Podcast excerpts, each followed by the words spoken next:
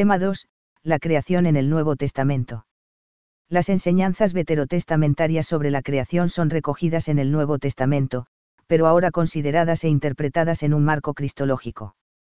En el Nuevo Testamento, la cosmología es vista en función de la cristología, aunque la doctrina de la creación nunca pierde su sentido y peso específico. El Nuevo Testamento habla de la creación en numerosos lugares. En estos escritos, la creación halla su sentido, su liberación y su plenitud en la salvación traída por Cristo. Cristo mismo se revela en su papel protológico de verbo preexistente al mundo y escatológico de recapitulador último de todas las cosas respecto de la creación. 1 Evangelios sinópticos. Toda la enseñanza de Cristo contiene y supone la fe bíblica en la creación. En diversas ocasiones, Jesús habla expresamente de ella mostrando su importancia. Con motivo de la pregunta de los fariseos sobre el divorcio y su tolerancia por parte de Moisés, Jesús hace una afirmación capital por la dureza de vuestro corazón os escribió este precepto. Pero en el principio de la creación los hizo hombre y mujer. De modo que ya no son dos, sino una sola carne. Por tanto, lo que Dios ha unido, que no lo separe el hombre. En este lugar Jesús rectifica lo dispuesto por la ley maseica en Diti 24, 1. Para ello se apoya en la creación como raíz primera y última del ser moral de las cosas. El orden de la creación expresa, por tanto, la voluntad de Dios, y ese orden incluía desde el principio la indisolubilidad del matrimonio como institución natural. La nueva ley se pone así en relación con la creación y los acontecimientos fundantes del mundo. La salvación de Dios en Jesucristo conecta con la creación. No es algo justapuesto sino que está en continuidad con ella. El amor de Jesucristo es manifestación plena del mismo amor del Creador. Venid, benditos de mi Padre, tomad posesión del reino preparado para vosotros desde la creación del mundo. La creación de Dios aparece como buena, llena de luz y libre. Se puede y se debe hacer un uso legítimo del mundo. El Evangelio promueve la alegría sencilla y espontánea de la vida. La vida y lo natural llevan el sello de la bondad de la creación. Los bienes de la tierra deben recibirse y disfrutarse con agradecimiento. Yo te alabo, Padre, Señor del cielo y de la tierra al júbilo y reconocimiento del Hijo por la creación y su Creador, se une el gozo por el empleo, según la voluntad de Dios, de todas las cosas creadas. En las parábolas, la misma naturaleza se convierte en predicadora del reino, y elementos naturales serán la materia de los sacramentos. Jesús condiciona el ayuno y declara puros todos los alimentos. Las comidas de Jesús no excluyen a nadie y son imágenes vivas del banquete del tiempo de la salvación pero indican también la hondura de su mensaje acerca de la creación. La creación dañada por el pecado es curada y restaurada en los enfermos y en los endemoniados. Todos los seres son atendidos y cuidados solícitamente por el Creador. No estéis preocupados por vuestra vida. Mirad las aves del cielo. Fijaos en los lirios del campo. Con inalterable generosidad, Dios distribuye a todos los seres, y especialmente al hombre, los bienes de la creación. La libertad de Jesús con respecto al sábado deriva de su autoridad mesiánica, pero pone a la vez en ejercicio un propósito benévolo y generoso del Creador. El sábado fue hecho para el hombre, y no el hombre para el sábado. Los milagros de Jesús no son únicamente un signo de que el reino de Dios ha llegado con él y de que Satanás ha sido vencido. Significan también una ventana abierta al futuro porque son una anticipación del estado final de la creación, es decir, de, los nuevos cielos y la nueva tierra, en los que desaparecerán todas las limitaciones y los dolores propios de la condición humana terrestre. Los evangelios sinópticos contienen ya todos los elementos que serán desarrollados más tarde por la teología cristiana. En polémica con el dualismo gnóstico y sus ideas de un mundo material producido por una potencia divina negativa, se afianza aquí una teología positiva de la creación que se apoya en los siguientes elementos. 1. La fe en un Dios creador que hace el mundo por amor y es Padre en Jesucristo de todos los hombres. 2. El realismo de la encarnación histórica del Verbo, Dios asume una naturaleza creada. 3. El mundo no está poblado de fuerzas cósmicas capaces de esclavizar al ser humano, la importancia de la providencia. 4. Una concepción positiva de lo material y lo terreno. El hombre en el mundo creado puede lograr su fin último y desarrollar su vocación. 2. Hechos de los apóstoles.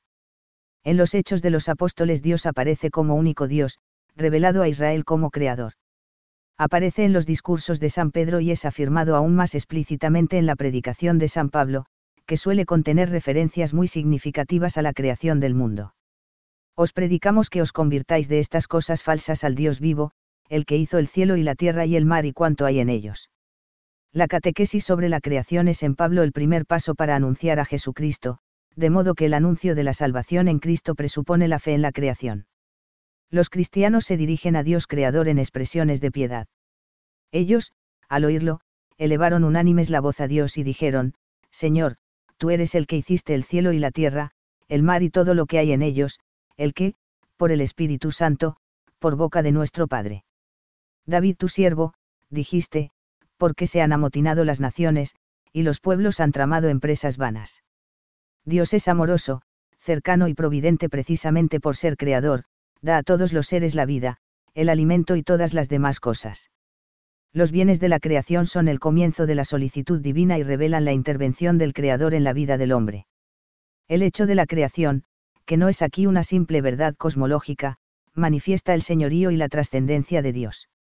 El Dios que hizo el mundo leemos y todo lo que hay en él, que es Señor del cielo y de la tierra, no habita en templos fabricados por hombres, ni es servido por manos humanas, como si necesitara de algo el que da a toda la vida, el aliento y todas las cosas.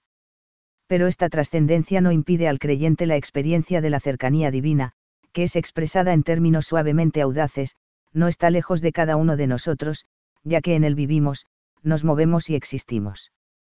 Es necesario asimismo creer en la majestad de Jesucristo como Señor de todas las cosas. Es decir, toda relación auténtica de los hombres con su Creador debe tener una referencia cristológica. Cristo es igual al Padre porque posee su mismo poder creador. Su condición divina de Señor comienza en la creación, se despliega en la redención y llega a su consumación final en la escatología, con los nuevos cielos y la nueva tierra. La insistencia de la predicación apostólica en la resurrección de Jesús desvela el destino último de la creación entera, la creación entra decididamente en la historia de la salvación, como llamada y comunicación de Dios al hombre en Jesucristo resucitado, que invita y hace posible a todos participar de su vida. Tres cartas de San Pablo. La teología de la creación reviste gran importancia en las epístolas de San Pablo, donde aparece estrechamente vinculada a la preexistencia y actividad mediadora de Jesucristo, a la Iglesia y a la consumación escatológica del hombre y del mundo. 3.1. La función creadora de Cristo. 1C 8,6. Para nosotros, sin embargo, no hay más que un solo Dios, el Padre, de quien todo procede y para quien somos nosotros, y un solo Señor, Jesucristo, por quien son todas las cosas, y nosotros también por Él. Cristo es mediador, principio, centro y fin de la creación. Dentro de un marco teológico sólidamente monoteísta, Pablo habla de la preexistencia de Cristo, su mediación creadora y su envío. El apóstol se sirve de una fórmula basada en preposiciones, que toma al parecer del pensamiento estoico, para describir la acción creadora del Padre y la función de Cristo en la creación. La preposición ex, de quien, indica el origen de la creación, el Dios único. La preposición dia, por quien, indica el mediador divino para crear, Jesucristo. Tapanta, todo, todas las cosas, expresa la totalidad de lo creado por Dios. Col 1, 15 a 17. El cual es la imagen del Dios invisible, primogénito de toda creación, porque en él fueron creadas todas las cosas en los cielos y sobre la tierra, las visibles y las invisibles, sean los tronos o las dominaciones, los principados o las potestades. Todo ha sido creado por él y para él. Él es antes que todas las cosas y todas subsisten en él. Cristo es principio y fin de la creación, primogénito de toda criatura, porque es más y es antes que todos los seres creados. Es causa ejemplar de la creación, por ser su arquetipo y modelo increado, y causa final porque en Cristo, que es creador y salvador, el universo creado encuentra su unidad de origen y de destino. Jesucristo es, primogénito de toda creación, porque es mediador divino de la creación, con una causalidad originante igual a la del Padre. La expresión no significa, de ningún modo, que Cristo fuera creado como primera de las criaturas. Se acentúa la superioridad ontológica y cosmológica del verbo sobre toda la creación, incluidos los ángeles. Cuando el texto afirma que, en él fueron creadas todas las cosas, no habla sin más de la instrumentalidad creadora de Cristo, sino de que Él es como el principio vital oculto de toda la creación. Todo ha sido creado por Él y para Él. San Pablo se refiere con estas palabras a Cristo como meta de toda la creación. La idea paulina puede interpretarse como que Jesucristo es el Señor escatológico de toda la creación, o que Él es la meta escondida de la creación o causa final de todo ser. En cualquier caso, ambas alternativas estática la primera y más dinámica la segunda implican una creación finalizada en Cristo. Hay un designio eterno de Dios, del que se habla en Efesios 1, 3 ss, según el cual todo fue hecho por Cristo y todo será para Cristo. 3.2. La Iglesia como nueva creación. La Iglesia ocupa un lugar muy destacado en la teología paulina de la creación. La Iglesia de Jesucristo no es para Pablo, solamente, una nueva sociedad religiosa. Más allá de la idea de nueva alianza, la Iglesia es una nueva creación. Por tanto, si alguno está en Cristo, es una nueva criatura, lo viejo pasó, ya ha llegado lo nuevo. Existe en todo el corpus paulino una correlación entre escatología, saber de las realidades últimas, y protología, saber de las realidades primeras, y también entre salvación y creación. Ambas correlaciones tienen que ver con la continuidad entre el Antiguo y el Nuevo Testamento. La idea de que Dios hará las últimas cosas como las primeras se usa en el Nuevo Testamento, especialmente en San Pablo, como principio interpretativo del Génesis. El contraste Adán-Cristo suele ir unido en Pablo al pensamiento de una restitución de la creación, que se hallaba bajo una cierta maldición. Pero la nueva creación no solo trae una restitución, sino una transformación de la primera. Es decir, el final implicará la realización definitiva de lo que era la voluntad de Dios desde el principio. La honda conciencia del pecado y de la necesidad de redención hace que San Pablo acentúe mucho la novedad de la nueva creación. Su teología de la creación no se opone a su teología de la cruz, como ocurre, por ejemplo, en las concepciones gnósticas. El hecho de que la Iglesia sea una realidad escatológica, que tiene su perfección completa en el más allá, provoca desde luego un contraste y una tensión entre Iglesia y mundo, pero existe también en el pensamiento paulino una actitud positiva hacia todo lo que Dios ha creado. Abundan en San Pablo los textos donde se sugiere una analogía entre la creación del mundo y la obra de Cristo en la Iglesia y a través de la Iglesia. La Iglesia supone una restauración de la situación original. A veces se mencionan correlativamente ambos misterios, otras veces se presenta el paralelismo con gran detalle, y en ocasiones se habla del hombre nuevo con claras alusiones al Génesis. La necesidad de que, que cada uno, hermanos, permanezca ante Dios en el estado en que fue llamado es decir, circunciso o incircunciso, libre o esclavo, etc., expresa la unidad de judíos y gentiles, que es esencial en el pensamiento paulino como signo de la creación nueva y del hombre nuevo.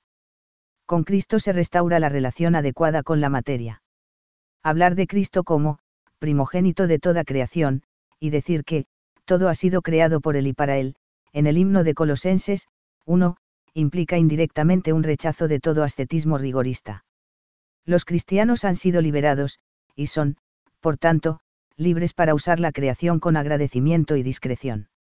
Vigilad para que nadie os seduzca por medio de vanas filosofías y falacias, fundadas en la tradición de los hombres y en los elementos del mundo, pero no en Cristo. Si habéis muerto con Cristo a los elementos del mundo, porque os sujetáis a sus decretos como si aún vivierais en el mundo. No toques, no pruebes, ni siquiera mires. La actitud no mundana, que los cristianos deben adoptar, va unida al disfrute del mundo sin atención a indebidas restricciones legales. La no mundanidad nunca desembocará en un dualismo ascético ni en una devoción de pura interioridad.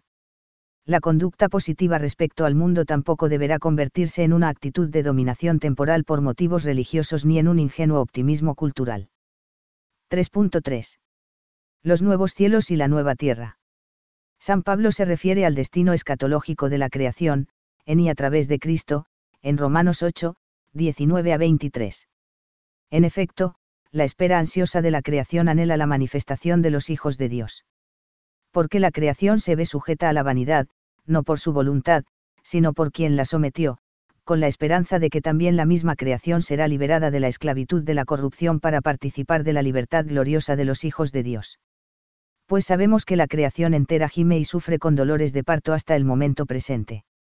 Y no solo ella, sino que nosotros, que poseemos ya los primeros frutos del Espíritu, también gemimos en nuestro interior aguardando la adopción de hijos, la redención de nuestro cuerpo.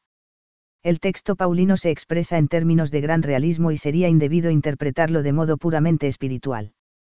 Una interpretación semejante no sería coherente con otros lugares del Nuevo Testamento, que hablan de una salvación o glorificación definitiva para el universo material. 4. Epístola a los Hebreos. La epístola a los Hebreos habla también, en su mismo comienzo, de la creación en Cristo y pone en relación al verbo preexistente con el origen de todas las cosas. En estos últimos días nos ha hablado por medio de su Hijo, a quien instituyó heredero de todas las cosas y por quien hizo también el universo.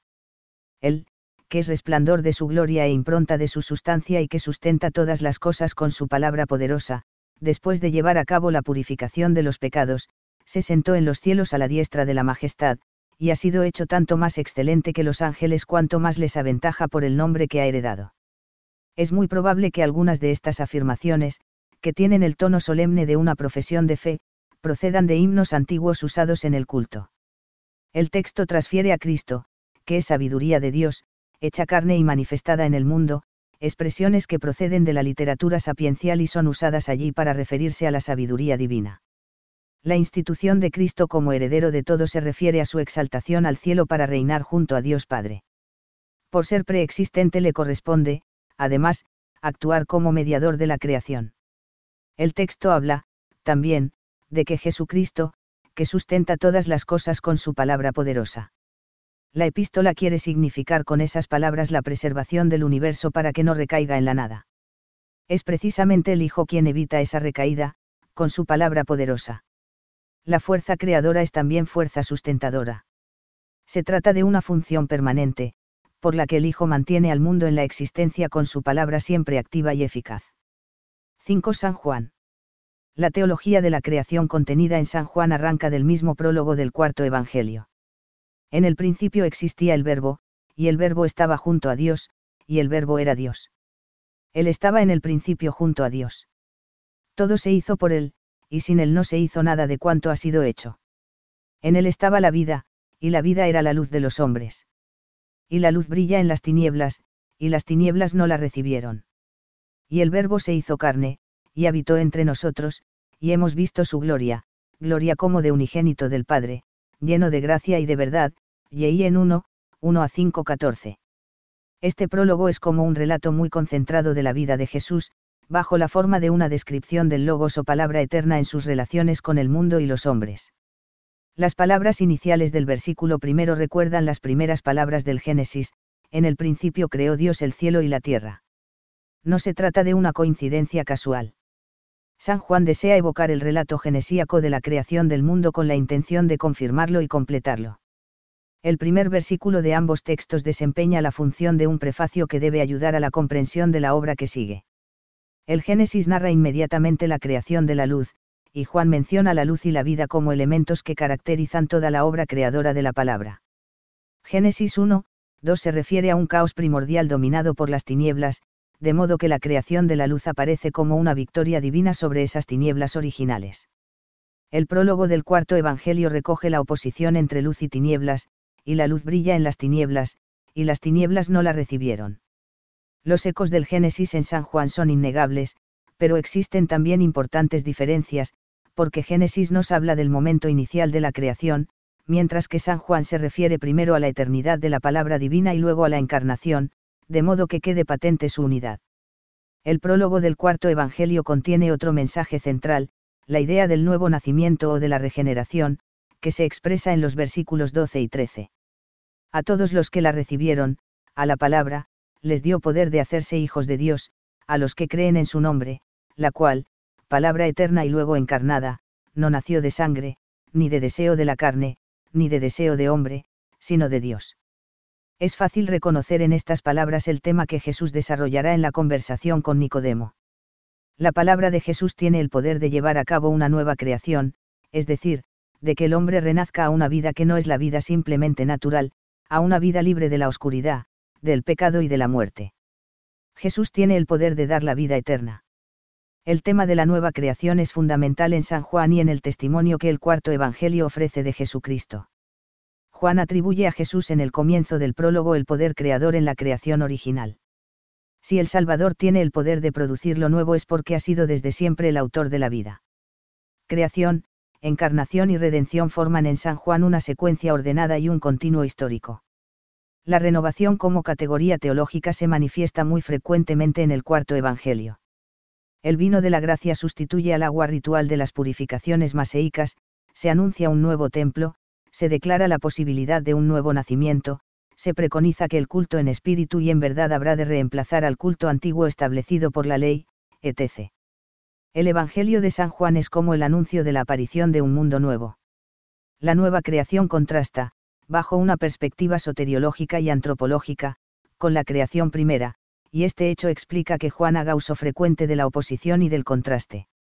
Luz y tinieblas, cielo y tierra, espíritu y carne, verdad y mentira son categorías contrarias que expresan, no un dualismo cosmológico, sino una dualidad espiritual de fondo que aqueja al mundo pecador. El dualismo que se refleja, por ejemplo, en las palabras, la luz brilla en las tinieblas, no es una realidad última, porque todo ha venido al ser a través del logos, y nada existe sin la causalidad de éste. El pensamiento gnóstico concibe a Dios como la totalidad del bien, y al mundo como la totalidad del mal. San Juan no incurre en este planteamiento gnóstico. Que él, el mundo entero yace en poder del maligno, no tiene repercusiones cosmológicas. El mundo material ha salido de las manos divinas y es ontológicamente bueno.